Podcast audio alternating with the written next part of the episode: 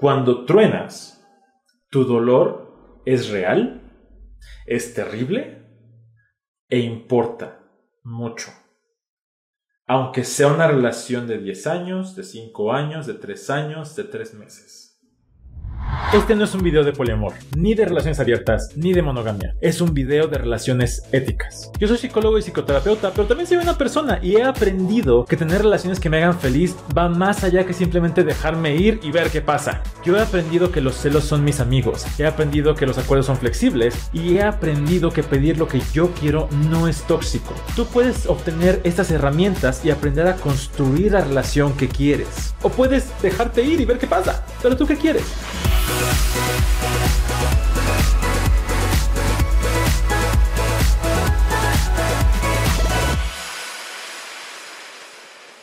Si estás pasando por un truene, tu dolor es real, tu dolor es terrible y tu dolor importa.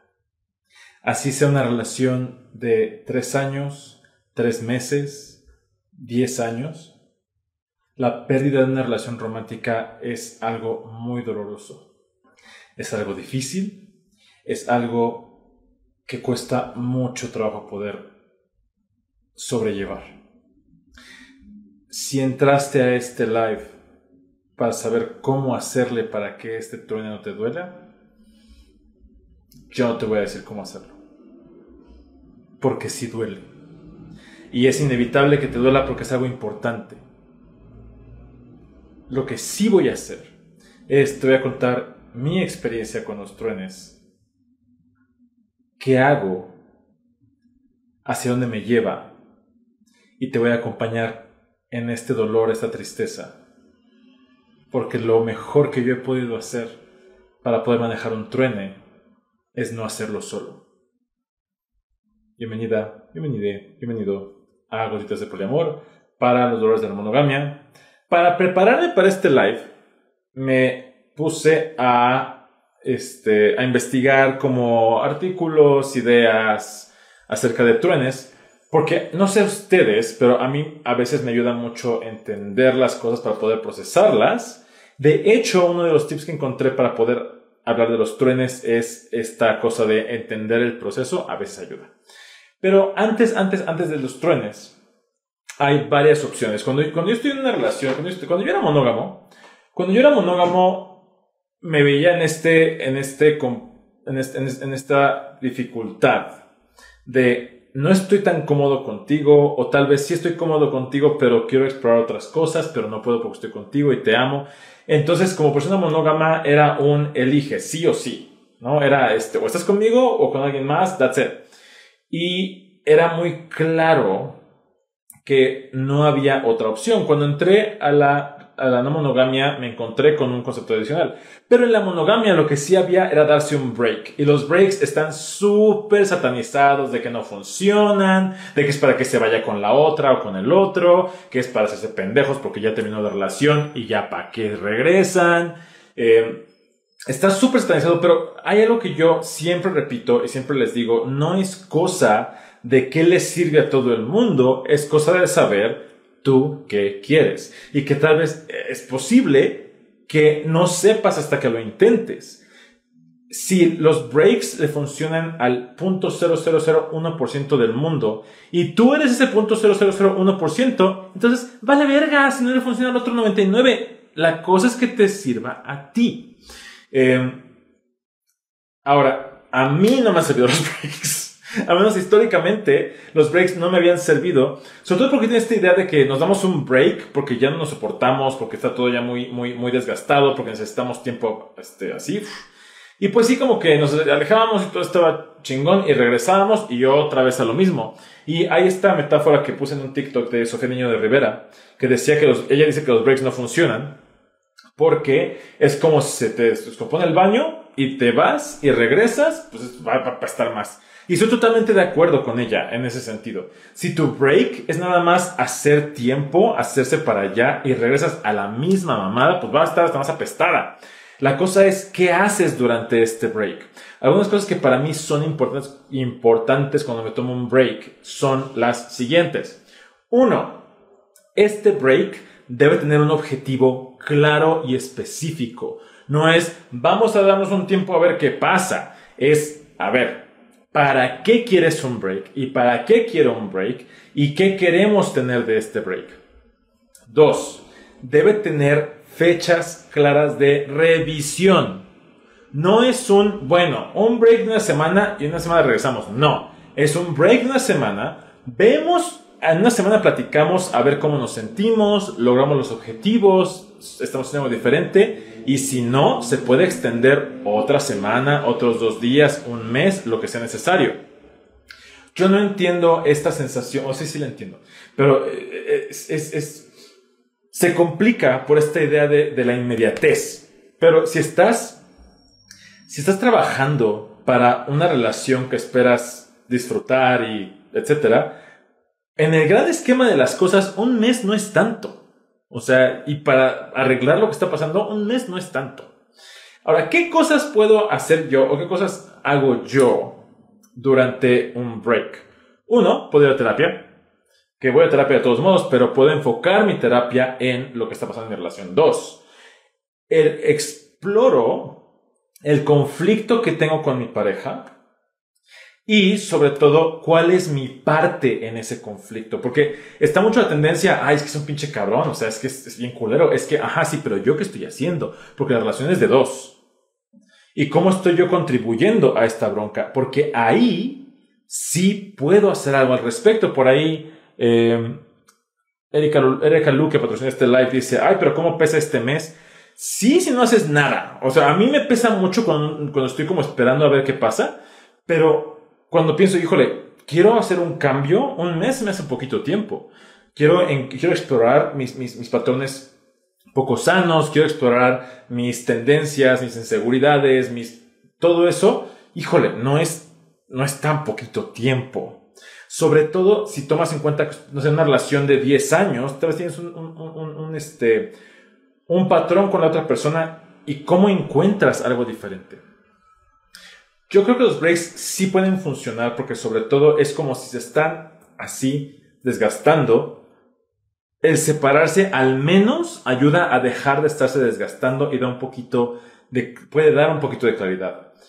También es importante que se lleguen a acuerdos claros y específicos durante este break. ¿Qué significa para ti un break? ¿Qué significa para... Ahí está Ross y Rachel que me están pidiendo, porfa, haz un video de Ross y Rachel. Ninguno de los dos tenía la razón, porque nadie dijo qué significa un break para ti y qué significa un break para mí. Porque para Rachel fue, ah, un break es, vamos a darnos un ratito y regresamos, pero para Ross fue, para Ross, para Ross, para Ross, fue ok, pues nuestra relación está en pausa. Por lo tanto, nuestros acuerdos están en pausa, no están siendo, eh, no, están, no, están, no, son efectivos en este momento. Y se acostó con alguien más y luego rechazó en puta y dice, a ver, a ver. O sea, no es para que lo felicites ni le, ni de gusto, pero reconoce tu responsabilidad, mamacita, de que tú no no te responsabilizaste de lo que tú querías. No te mereces esto, pero no te están traicionando a ti. Es Tú no fuiste clara en lo que necesitabas, no lo recibiste, es perfectamente válido que te decepciones, que te sientas mal, que te duela, que estés triste, que estés enojada. Todas las emociones son válidas. Y después, o antes, o alrededor, responsabilízate de lo que tú no dijiste que era un break para ti y no pediste específicamente que necesitabas. ¿Eso te hace pendejo? No. Es posible que ni siquiera sabías que necesitabas y se puede, y desde ahí, ¿sabes qué? Pues sí, está culero, quiero reparar. Ahora sí, para mí un break implica que mantengamos la exclusividad sexual y afectiva. Para mucha gente así es. En mi caso, eh, dependiendo de los casos, pero ha habido casos en los que digo, ¿sabes qué? Durante este break, neta, nada. O sea, no... No, o sea, hubo una vez que tuve un break y debo admitir, sí, aquí está este momento en el que yo me expongo como ser humano y les digo que en ese break aproveché para romper un acuerdo. Yo sé, yo sé. ¡Ah! ¿Qué, Jaime? ¿Tú rompiste? Ajá. Ajá. Y fue uno fuerte, ¿eh? Durante ese break, terminé de ver una serie que estábamos viendo juntos.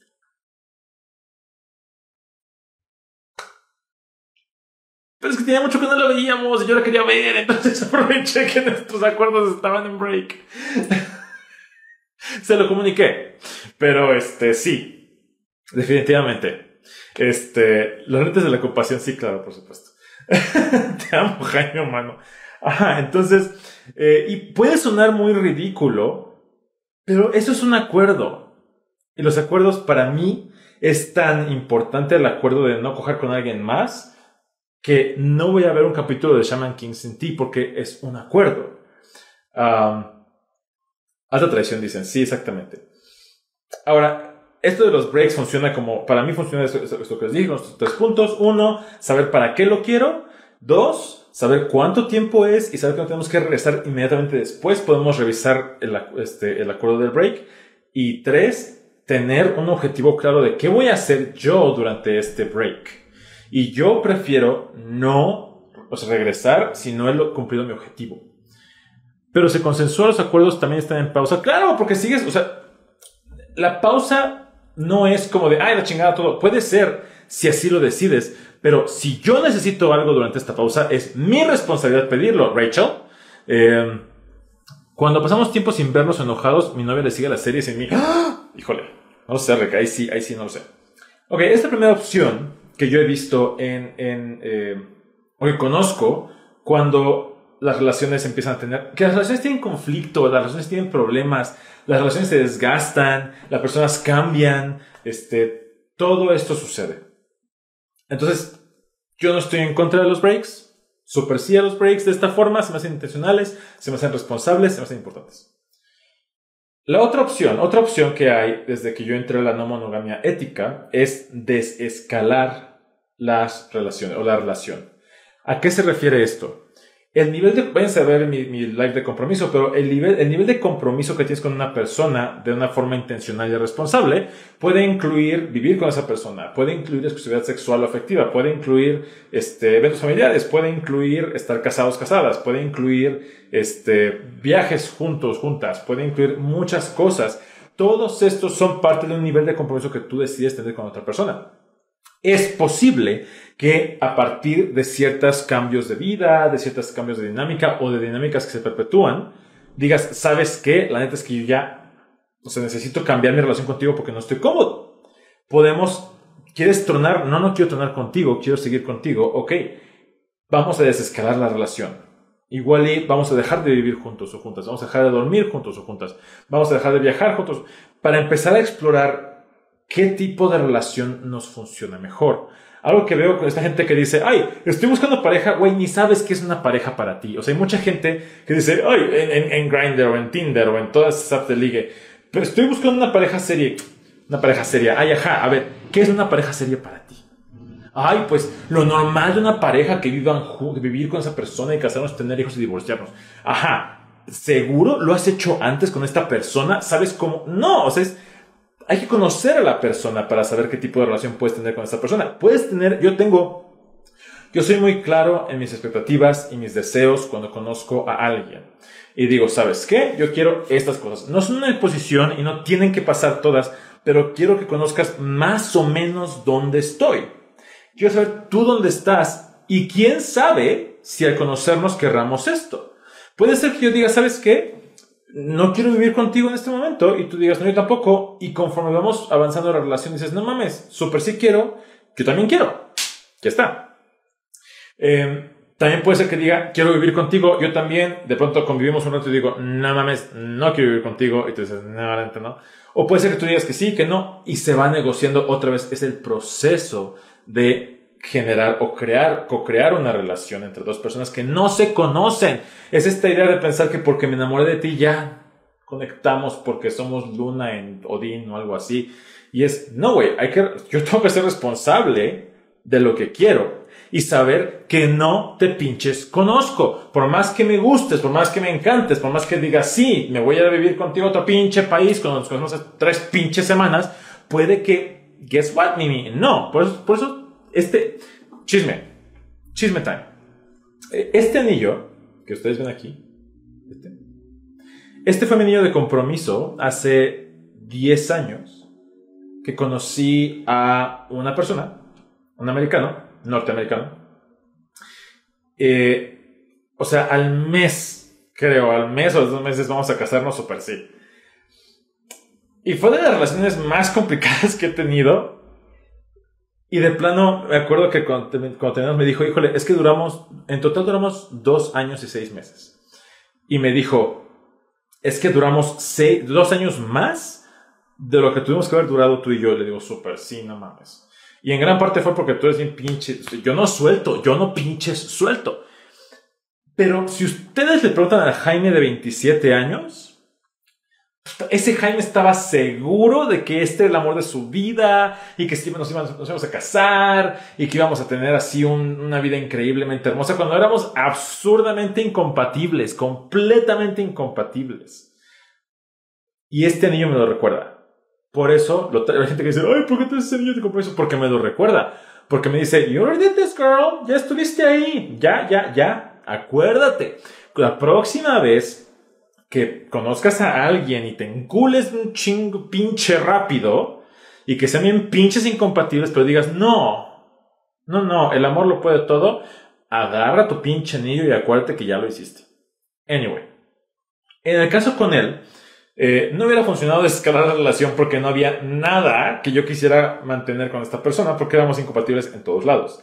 Hay relaciones en las que digo, sí, sí quiero escalar la relación, y quiero verte menos, o quiero tal vez no tener sexo contigo, o tal vez quiero, este, no sé, ya no, ya no estar incluidos en nuestros círculos sociales, no lo sé. Hay muchas cosas y todo esto es maleable y flexible a partir de acuerdos. Recuerden que los acuerdos son eh, flexibles, específicos como el consentimiento. Esa es parte de eh, poder desescalar la relación. Yo regresé el anillo, sí, es que este es mi segundo. El primero, el primer, mi primer anillo estaba más bonito que este. Este, y mi, primer anillo de compromiso que fue hace como 15 años, maybe. Eh, no, mames, más. como muchos años más. Este, no, yo estaba tan encabronado que lo llevé a empeñar. Y cuando se los di me dijeron, te damos, dije, no quiero saber ni cuánto me vas a dar. Y me fui. Fue así de chingas. Y pendejo yo porque el anillo estaba bien bonito. Anyway.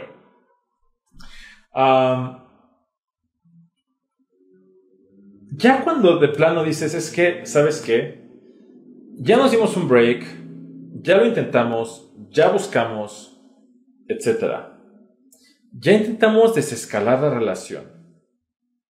Y de plano, encontramos incompatibilidades fundamentales que no podemos evitar, que no nos podemos hacer pendejos, pendejas.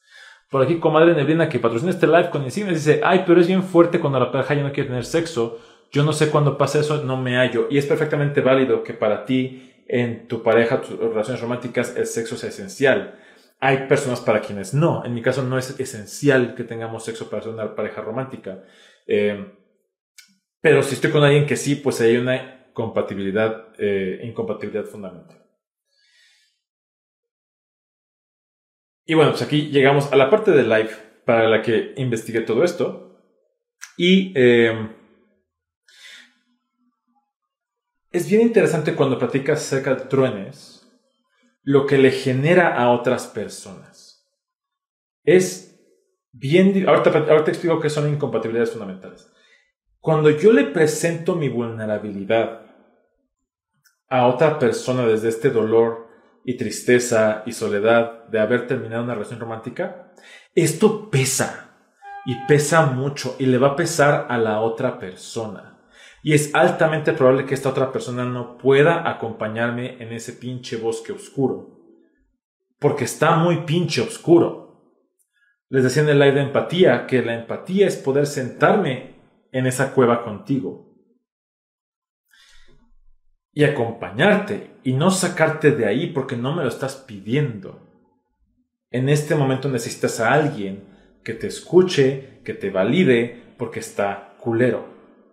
Porque cuando truenas, tu dolor es real, es terrible e importa mucho.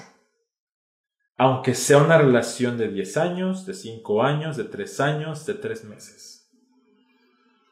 Este dolor importa mucho.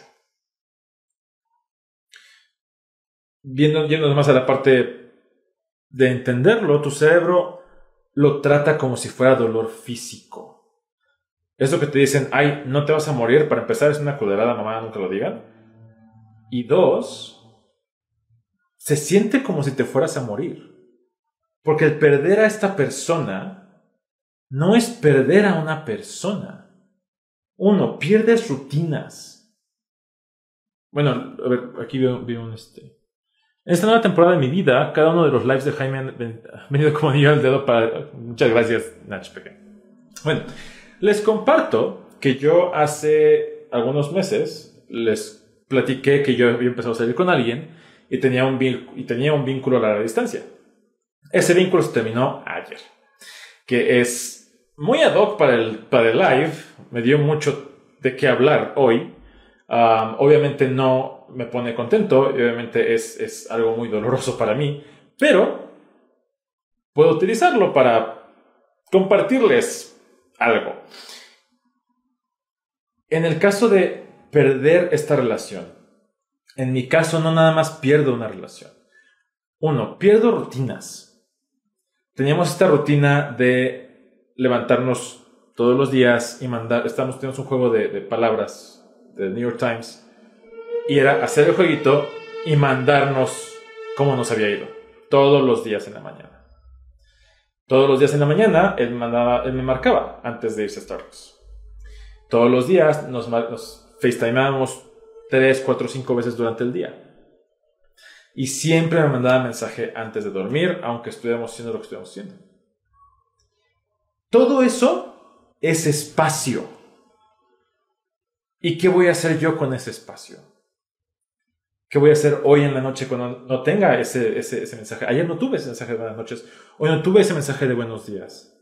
Hoy tuve mucho tiempo en el día que antes utilizaba para hablar con él por FaceTime. Y toda la semana va a ser igual. Y yo tenía viajes planeados que ya no tengo. Yo tenía dinero ahorrado para invertir en eso. A pesar de que fueron tres meses, hay partes de mí que se crearon con él. Hay partes de mí que solo existían estando con él. Esas partes de mí ya no existen y nunca van a volver a existir. Por ejemplo, hay chistes locales, hay planes, hay formas de abrazar y sentirme abrazado, hay formas de dormir, hay formas de tomar de la mano, hay lugares que no voy a poder ver exactamente igual. Y todo eso ya lo perdí. En tres meses. hay cosas que constantemente me van a recordar de su existencia y la relación que tuvimos. Porque mi cerebro lo que hace es, cuando detecta una baja de dopamina, dice, güey, no mames, estamos perdiendo recursos, búscala, busca eso que te lo daba. Entonces mi cerebro está programado para buscarlo. Durante no sé cuánto tiempo, mi cerebro lo va a estar buscando todos los días, todo el día y lo voy a buscar en los playbills que tengo en mi escritorio porque fuimos a ver varios shows en Broadway. Lo voy a buscar en los dulces que tengo que me traje para allá. Lo voy a buscar en la pluma que me dio, en el libro que me dio. Lo voy a buscar en la ropa que compré cuando estaba con él. Y todo el tiempo voy a querer buscarlo. Y eso es muy doloroso. Es, es, es, es difícil. Es una pérdida.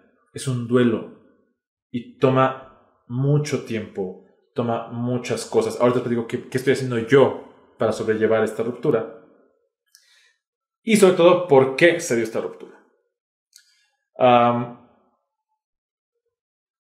regresando a la parte de incompatibilidades fundamentales. Porque me dicen, ¿qué es una incompatibilidad fundamental? A veces siento que es como explicar el azul, pero ahí voy. Una incompatibilidad fundamental es algo que para mí es no negociable, que choca con un no negociable para ti. Por ejemplo, hace tiempo yo salí con alguien y esto es mucho más común de lo que ustedes piensan, pero salí con alguien que sabía que yo tengo dos vínculos y salimos un par de meses. Y me dijo, es que yo quiero una relación monógama. Y le dije, no mames, yo no te lo puedo dar. Y lo sabías, güey. ¿Y saben qué? Es perfectamente válido que lo haya sabido y luego se dé cuenta de que, pues, no puede. Es muy culero que alguien te diga, ¿sabes qué? Yo pensé que sí quería. La neta no quiero. En el mejor de los casos, ¿eh? porque a veces pues nada más se van. Em, y en el caso de mi ruptura de ayer fue algo así. Fue una relación que para empezar estuvo muy surrounded por muchas cosas difíciles, que lo hizo muy complicado de llevar a cabo, pero pues ya saben, un no que no suelta.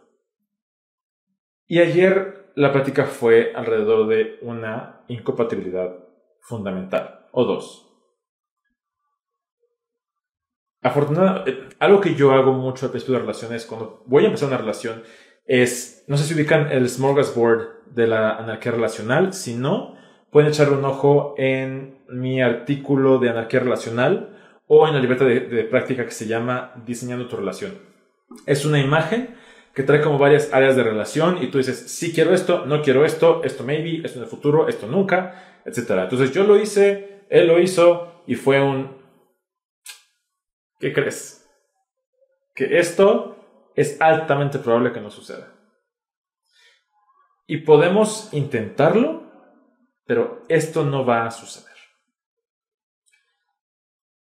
Generalmente, bueno, a mí no me ha entronado nunca, pero cuando es un truene así, luego dicen, ¿por qué? ¿A quién le duele más? ¿A la persona que truena o a la que es tronada? Y por ahí hay un estudio que decía que no es como que duela más o menos porque les importa o no. La cosa es que la persona que truena, al hacerlo intencional, ya empezó a procesar lo que está pasando. Ya empezó a llevar a cabo el proceso de duelo.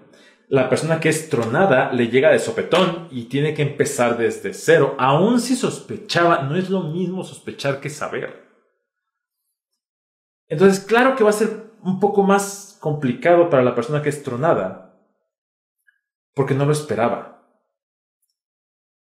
En mi caso, yo lo veía venir. Pero a huevo estuve ahí. Por eso tengo este pinche anillo.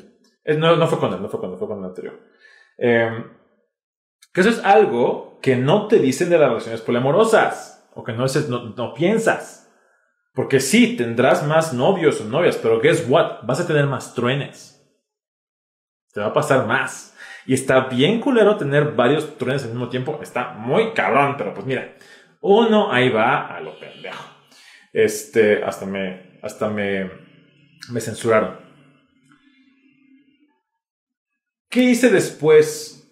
O sea, ok, ya sabía qué onda, lo platicamos, fue horrible, fue muy triste y decidimos en un, pues ya. No hay más por más que quieras y yo quiera, la única opción que tenemos para seguir juntos es que tú renuncies a algo que es esencial para ti o que yo renuncie a algo que es esencial para mí. O sea, la única forma de estar juntos es ser miserables juntos. Porque si tú renuncias a lo que tú quieres realmente y es fundamental para ti, no vas a ser feliz conmigo y yo no voy a ser feliz con alguien que renuncia a algo fundamental para él y nos podemos ser pendejos un tiempo. Pero eventualmente esto nos va a morder. Y me dijo, ¿hay alguna forma que se te ocurra que podamos continuar? Y le dije, mira, es posible, no es probable, pero es posible que en unos años esto que es no negociable para mí sea negociable, porque me ha pasado. Y viceversa. Pero eso sería estar en una relación que esperamos funcione en el futuro. Que yo no quiero. Es un límite mío. Yo no quiero estar en una relación potencial. Yo quiero estar en una relación hoy. y me duele un chingo. Ya que decidimos, me dijo, ¿y ahora qué? Le digo, pues no sé, pues ya, ya se acabó. Y me dice, ¿estarías dispuesto a explorar una amistad? Porque ustedes pensarán, claro, Jaime está tan deconstruido y es tan maduro emocionalmente que inmediatamente dijo, por supuesto, nos queremos mucho y tenemos mucho en común y muchas cosas bonitas. Lo único incompatible es esto, podemos ser amigos. ¿Y qué crees? En ese momento me pregunté, Jaime, tú puedes ser amigo de esta persona, pero ¿quieres? Y no quiero. Y se lo dije. No quiero ser tu amigo. Porque me va a dar mucha tristeza verte haciendo cosas que vamos a hacer juntos y yo no estar ahí. Me va a dar mucha tristeza estar cerca de ti y no poder estar como quiero estar contigo. No quiero ser tu amigo. Y no quiero contacto contigo. Si tienes una emergencia en la que solo yo te puedo ayudar, puedes hablarme. Y él me dijo, si tú necesitas algo, puedes hablarme. Y le dije, lo recibo, gracias por la intención, no lo voy a hacer. Porque para mí es importante decirme a mí mismo que ya terminó. Esa relación ya terminó. Así nos encontremos otra vez, así cambie después. Esa relación ya terminó. Y es doloroso, y es difícil, y es real. ¿Qué pasó después? Claramente, Jaime lo que hizo fue sentarse a meditar acerca de la relación, sacó todas sus herramientas de deconstrucción y sus videos de TikTok e hizo un procesamiento del duelo, entendiendo el dolor y sabiendo cómo funciona. Por supuesto que no. Obviamente no. Yo estaba devastado. Devastado. En ese momento empecé a pensar, no sé a dónde quiero ir, no sé con quién quiero hablar, porque lo que necesito es asegurarme de que nadie va a invalidar lo que me está pasando. Nadie. Y le mandé mensaje, me salí, me salí del departamento, me fui a un lugar y le mandé mensaje a un amigo que es extremadamente compasivo, empático, amoroso y le dije, acabo de tronar con esta persona. Y me dijo, ¿cómo puedo estar ahí para ti? Y empecé a decirle todas las cosas del mundo, todo lo que pasó alrededor, cómo me culpaba yo, cómo, cómo culpaba a otras personas, cómo estaba triste, cómo estaba angustiado, cómo sentía que... Y todo el tiempo lo que esta persona, lo que me dijo fue, entiendo lo que te pasa, lo valido, sí es triste, sí está culero. Nunca me dijo no es cierto, hay más gente, ni llevaban tanto tiempo juntos, tienes otros no, ay, porque esa, es otra mamada. Cuando, cuando eres una persona que tiene una relación poliamorosa y truenas con uno y te dicen, ay, tienes otro. Ya, ya les veo, ya les veo yendo con alguien que se le muera a un infante y que le digan, ay, tienes otro. Jamás, jamás. Las relaciones no son sustituibles. Las relaciones no son intercambiables. Las relaciones son conexiones únicas, diádicas, y no puedes quitar una y poner otra. Y la existencia de cierta felicidad, no invalida el dolor y la tristeza. Yo puedo sentir dolor y tristeza por esta pérdida y saber que soy feliz en mi trabajo, por ejemplo. Esta cosa poco empática de decir, ay, no pasa nada, es bien culera, es violenta y será lo mejor que tienes para, estarás haciendo lo mejor que puedes con lo que tienes. Y lo mejor que tienes con lo que tienes está culero y yo no lo quiero. Por eso para mí fue súper importante ayer elegir con pinzas la gente a la que contacté. Porque durante cinco horas estuve hablando con diferentes personas. Personas que sabía que me iban a escuchar, sabía que iban a empatizar conmigo, que no me iban a juzgar, que jamás me iban a decir, ay Jaime, pero tú eres botitas de poliamor. Sí, pero también soy un ser humano y está culero que me... Bueno, no me tronaron porque está culero que truenen conmigo o que mis relaciones se acaben. Está culero, las pérdidas son culeras. Y eventualmente llegar al final con dos personas que me cuidaron. Porque yo estaba muy triste, muy, muy, muy, muy, muy, muy triste.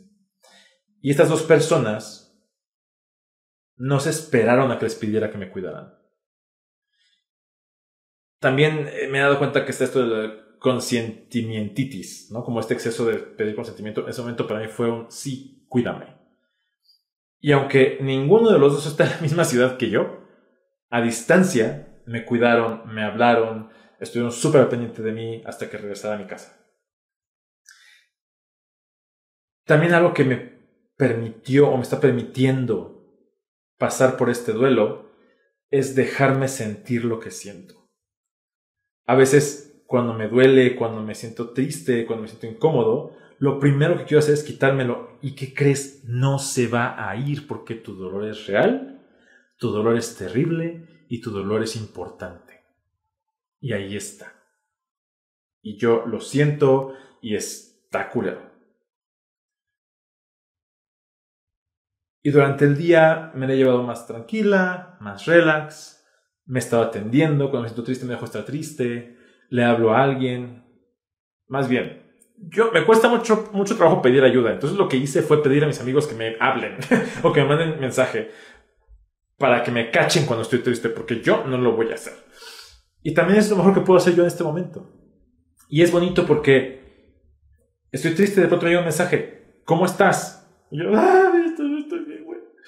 Este...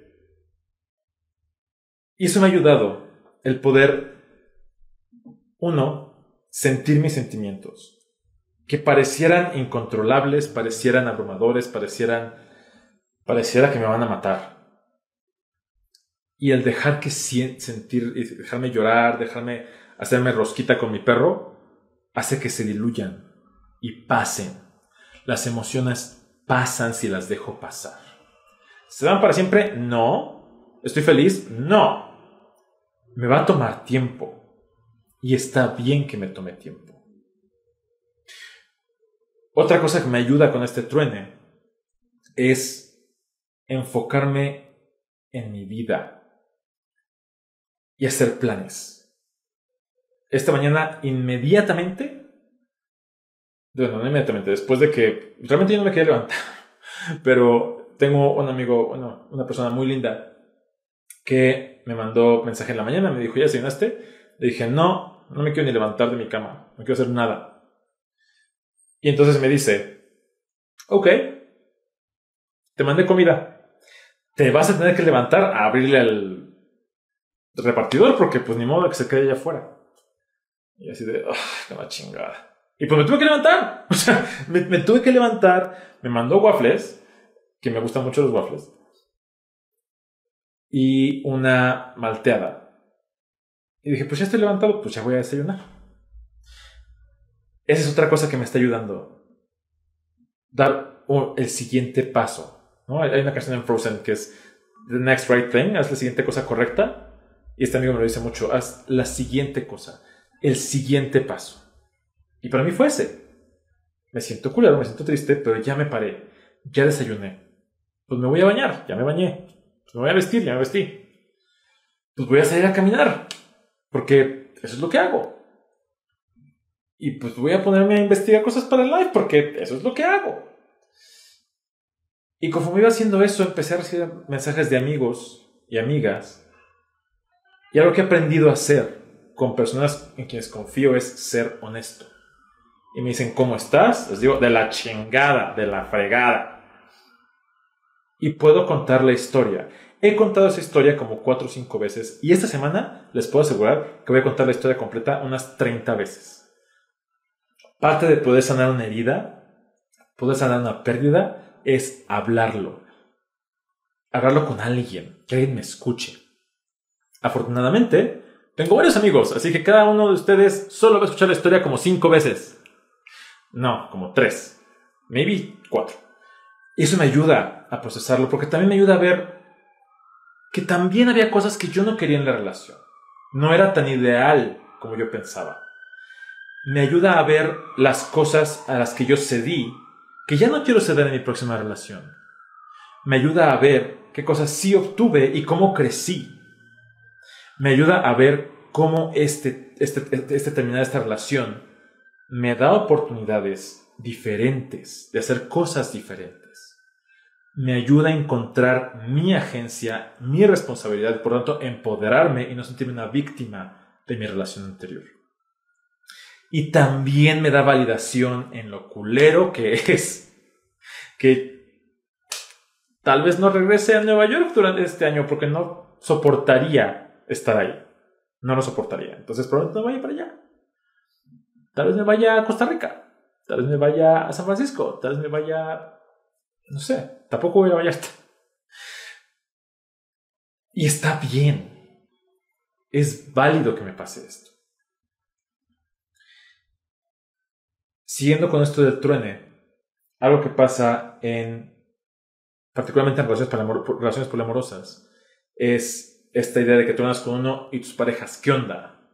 No porque que tú digan, uy, que tú digas, uy, estoy súper feliz para compartir mi felicidad con mis parejas, pues no también en ese caso para mí es poder avisarles lo que me está pasando. Puedo pedirles que me acompañen y es perfectamente válido que me digan no puedo. No tienen que estar ahí a huevo. Pueden decidir no estar. Pueden decidir que no saben cómo acompañarme. Y está bien. Ahí es donde es súper importante para mí tener una red de apoyo amplia.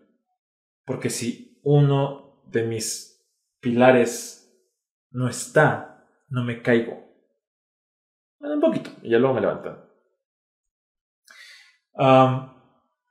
Básicamente lo que he estado tratando de hacer ahorita es darles como estos tips que he encontrado en artículos y cosas a través de mi historia. Porque es real lo que les estoy contando, sí, sí está pasando.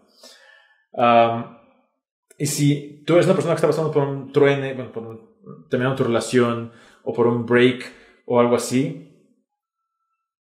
Creo que lo voy a hacer porque yo no me cansaría de escuchar que alguien me dijera, tu dolor es real, tu dolor es terrible y tu dolor importa.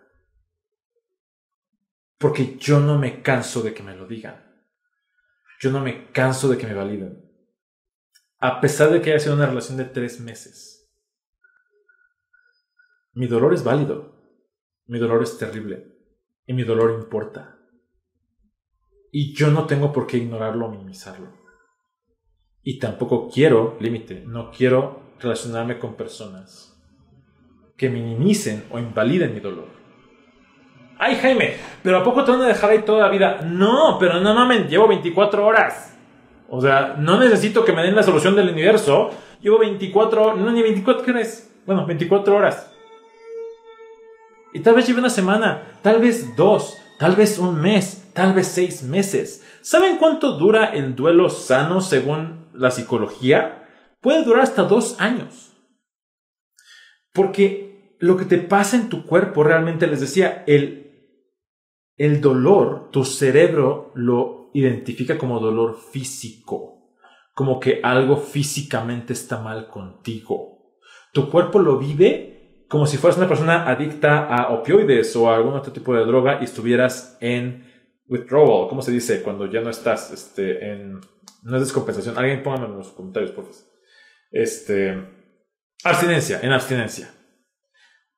Tu cuerpo sufre muchas cosas. Se eleva el cortisol bien rudo. El cortisol es la cosa esa que te da estrés o que, sucede por el estrés.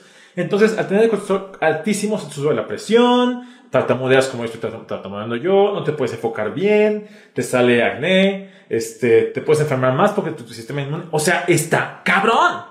No es un, ay, pues, pues tronaste, pero mira, la vida está, hay más peces en el, en, el, en el mar, la vida es bonita. Mira, tienes salud, tienes una playera bonita de Panda Corn, tienes cosas de Sailor Moon. Sí. ¿Sabes qué no tengo? No tengo mi relación con él. Y nunca la voy a tener. Y no hay nada en este momento que sustituya eso. Ni mis otras relaciones, ni mis monas, ni mi salud, ni el potencial de que voy a conocer a alguien más en algún otro momento. Porque esto ya no está. Y los espacios que quedan, todo esto va a ser llenado eventualmente. Pero ahorita no quiero llenarlo. Ahorita no puedo. Y está bien no poder a veces. Hay unas preguntas que me gustaron, que esas sí las apunté porque yo veo mi Este, las apunté porque son súper interesantes.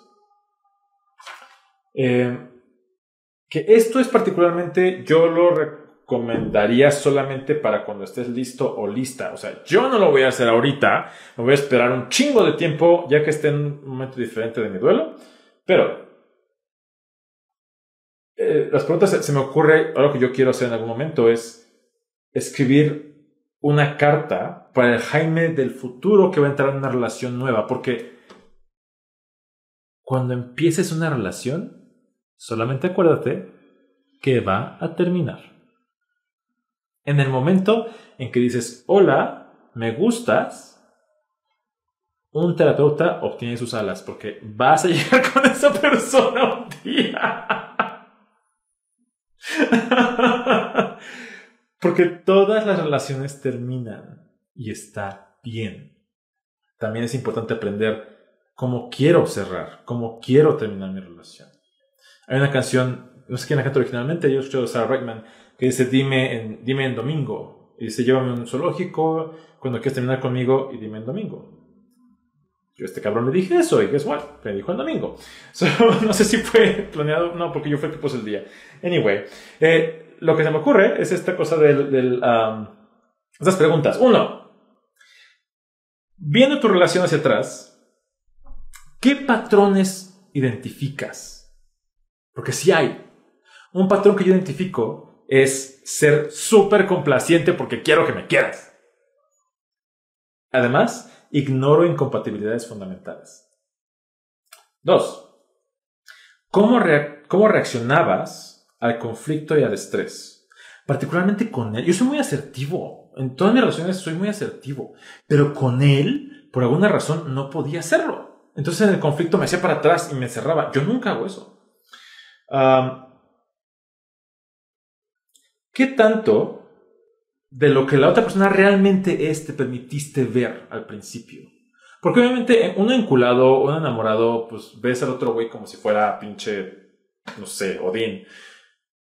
Pero ya de regreso me pongo a pensar qué tanto yo veía a la persona que realmente era. Ejemplo tonto, no tan tonto. Eh, él fumaba antes y ahora usaba vapes. Yo nunca, nunca, nunca lo vi usarlo, pero los tenía y me dijo que los usaba.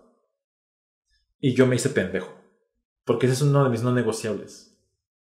Pero ahí estaba porque no lo había usado y lo ignoré. Siguiente. ¿Sentías tus sentimientos o sentías que te controlaban tus sentimientos? En este caso, a mí súper me controlaban mis sentimientos. Y esta última se me hace esencial, sobre todo si quiero tener otra relación en el futuro. ¿Cómo es que tú contribuiste a los conflictos en la relación? ¿Cuál era tu responsabilidad en los conflictos en esta relación? Porque finalmente es altamente probable que tengas otra relación. Y es altamente probable que vuelva a terminar. Varias veces. Si eres persona monógama. Si eres persona no monógama, es altamente probable que pase varias veces de forma simultánea. Entonces, también, choices. creo que eso es todo lo que tenía ahorita como ideas No, creo que no dije mucho de lo que tenía por aquí. Ah, no, una última, una última cosa que se me hizo súper interesante. Decía un estudio que las personas que pueden superar o adelantarse más, superar o moverse más hacia el, hacia el final del duelo, son aquellas. Yo tenía conflictos e igual se fue. Eso puede ser un conflicto. La única forma de no tener conflictos con otra persona nunca es que no se vean y no se, no, no, no se, no se enfrenten. Eh, los conflictos son buenos, los conflictos son, son maravillosos. El conflicto te acerca y te enseña a estar con otra persona.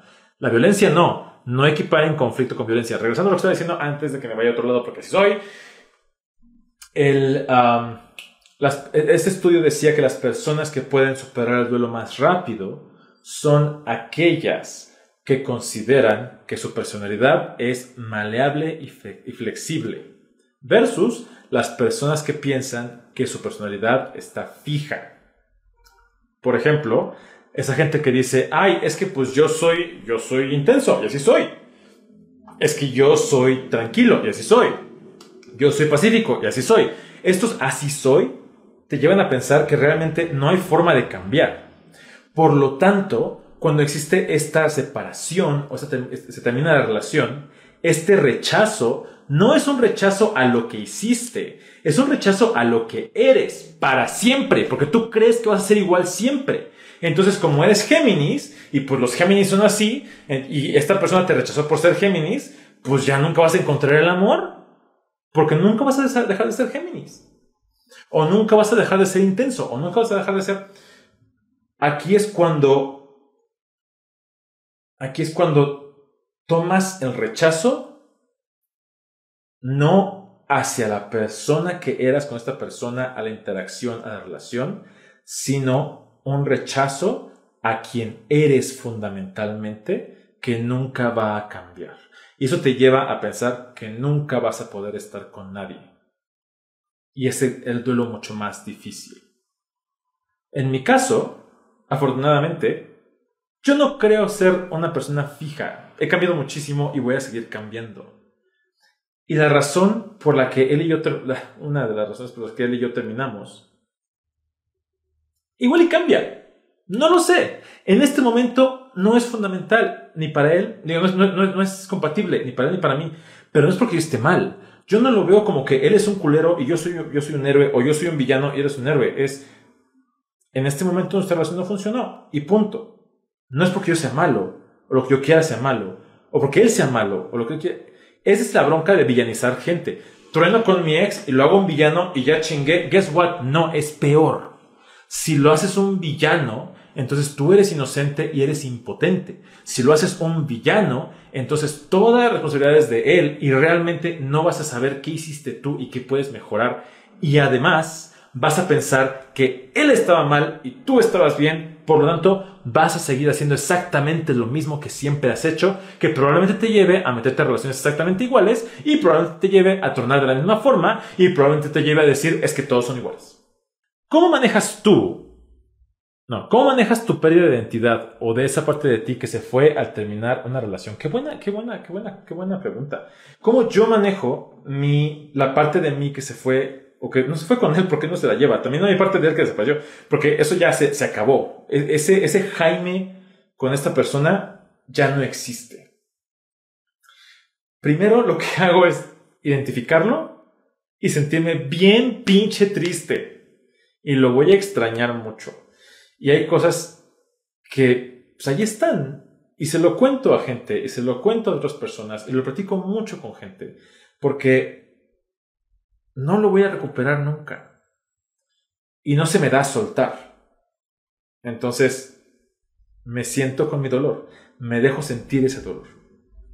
Y, al mismo tiempo, me doy cuenta de que esta parte, este yo que siente este dolor, es parte del yo que soy solo. Platicaba en el, en el en Diálogos en Confianza del viernes pasado eh, acerca de mi definición de amor que está muy relacionada con Nietzsche. Nietzsche decía que el amor es cuando dos personas se juntan para crear algo más de lo que serían de forma individual. Em, aunque seas una persona poliamorosa, las relaciones son diádicas. estoy de acuerdo con él. Yo lo que le agrego es, para mí, una relación romántica, una relación de amor, es donde yo soy, estando yo solo, soy alguien que no podría ser estando contigo. Y tú estando solo, eres alguien que no vas a poder ser estando conmigo. Y juntos somos alguien, junto a ti, yo soy alguien que nunca voy a poder ser estando solo. Y tú conmigo vas a ser alguien que nunca vas a poder ser estando solo. Esto es lo que se pierde. ¿Ya ven cómo es este culero? ¿Ya ven cómo no es un échale ganas? ¿Se va a pasar? Sí va a pasar. Pero es honrar y reconocer que es una pérdida. Por aquí, eh, Roban Siu dice platicarlo hasta que te deje de doler. Super sí, super sí, super sí. Gran parte de lo que sana en la terapia es poder hablar de las cosas ad infinitum. O sea, es hasta que, hasta que neta digas ya. Y algo que para mí, tengo un amigo que luego me habla porque se siente mal y me dice, es que ya te dije, güey, cuéntame la misma historia 30 veces, 40, 50, 100, yo te voy a escuchar. Yo también soy terapeuta y eso me dedico y neta. Si ustedes van con su terapeuta y le cuentan la misma historia cada sesión, están sanando. Poco a poco. Por aquí.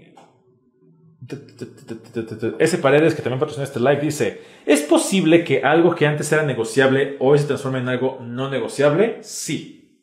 Sí, claro que sí. Para mí, eh, antes era no negociable una relación poliamorosa y adivina dónde estoy. y al hilo. Eh, para mí antes era no negociable andar con alguien que, no quería tener hijos. Hoy que no quiero tener hijos. Entonces es un no negociable para mí. Eh, las personas cambiamos. Yo no sé si en 10 años yo quiera tener hijos, o quiera ser monógamo, o quiera ser bombero, no lo sé, porque la gente cambia. Yo lo que hago es a mis parejas, a mis relaciones, no les prometo certeza porque no se las puedo asegurar, no les puedo dar algo, no, puedo hablar por Jaime del futuro. Lo que prometo es compasión. Prometo que si algo cambia, voy a tener tu bienestar en cuenta y te voy a avisar y voy a hacer lo que esté dentro de mi poder para que te afecte lo menos posible o te acompañe de una forma amorosa y compasiva. siguiente pregunta. ¿Cómo ver si están o estoy saboteando la relación para no tomar responsabilidad de la ruptura?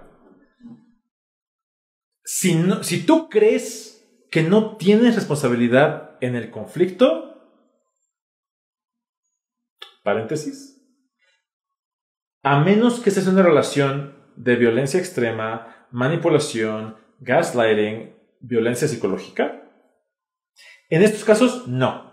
Pero si es una relación medianamente decente y tú crees que no tienes ningún, ninguna responsabilidad en el conflicto, ¿qué crees?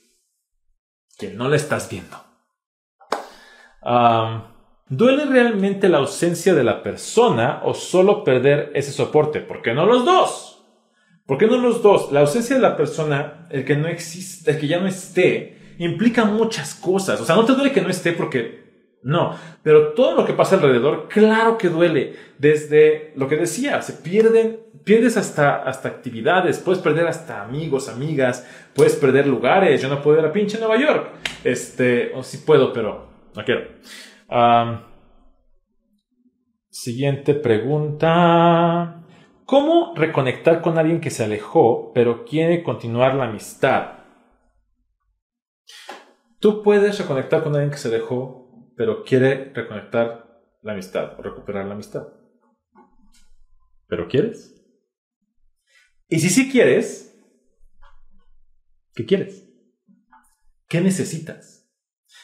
Eso que dicen, ay, Jaime, no debe nadie regresar con su ex. No lo sé, no lo sé. Yo regresé con mi ex, no, porque éramos, bueno, con este, no lo sé, pero, este, no, quién sabe. Por ejemplo, yo, ok, va, él, él ya es automáticamente mi ex. Entonces, yo regresaría con él. No lo sé, Rick. Si él o yo nos contactáramos para tratar One More Time, para mí sería, ok, esta fue la razón por la que terminamos. ¿Algo de esto ha cambiado para ti o para mí? Si la respuesta es no, no tiene caso. Porque vamos a a lo mismo. Si la respuesta es sí, yay, entonces sí. Como la persona esta que les decía que, que quería, tenemos algo y quería una relación monógama. Si me dijera, vamos a intentar otra, vamos a salir otra vez, le diría, ok, ¿ya quieres una relación abierta no monógama? Y si me dice, no, quiero ser monógamo, pues yo no quiero ser monógamo, ¿para qué chingados estamos ahí otra vez? ¿Cómo trabajas en ti para no sentir rencor o enojo contigo mismo después de una ruptura? Claro que siento enojo. Por supuesto que siento enojo. El enojo es una emoción incontrolable. No es como la furia, no es violencia, es enojo. Es una reacción. Las emociones desagradables, el miedo, la tristeza y el enojo, tienen una función. Si no existieran, me faltaría algo y probablemente no podría sobrevivir. Eh, las funciones del miedo y de la tristeza se las platico en el taller de emociones, pero te puedes adelantar ahorita la, eh, la función del enojo. El enojo es un quiero frustrado, un quiero que no sucedió, un quiero o algo que parece o algún tipo de injusticia. Estoy enojado, estoy encabronado, emputado, emputado con los dioses, emputado con la vida, emputado con muchísimas personas, porque yo quería esa relación, yo quería estar con él, y me encabrona, y lo valido, y es válido que me enoje, por supuesto que sí. Es válido que me decepcione. Aquí la cosa es, ¿qué hago con ese enojo? ¿Qué hago con esa decepción? Si la utilizo como violencia, ahí eso no es válido. Pero sentir ese enojo, claro, claro que lo valido y claro que lo siento. Hay gente a la que me gustaría hablarle para mentarle a su madre. Y no lo voy a hacer. Eso no hace que me enoje menos. El rencor, esta idea de venganza, es la fantasía de reivindicación y reparación a través de un acto externo yo prefiero enfocarme en la reparación. No por ignorar el rencor. A partir de este rencor, yo puedo desmenuzarlo y encontrar la reparación. Eso también lo vemos en el taller de emociones, para el cual todavía quedan ocho lugares en mis historias destacadas en Instagram. Tu dolor es real, tu dolor es terrible y tu dolor importa. Gracias por estar. Nos vemos pronto. Amemos éticamente validemos nuestra experiencia y juntos sanemos las heridas del corazón. Un abrazo. Únete a la comunidad de Gotitas de Poliamor para conocer personas como tú que buscan construir relaciones más éticas. Además, obtén acceso a Close Friends en Instagram, al grupo en Facebook, donde tenemos dinámicas diarias para aprender herramientas de comunicación y gestión de relaciones. También obtienes acceso al grupo de apoyo mensual por Zoom y precio especial en talleres y en el contenido en Coffee. Todo esto está disponible en coffee.com diagonal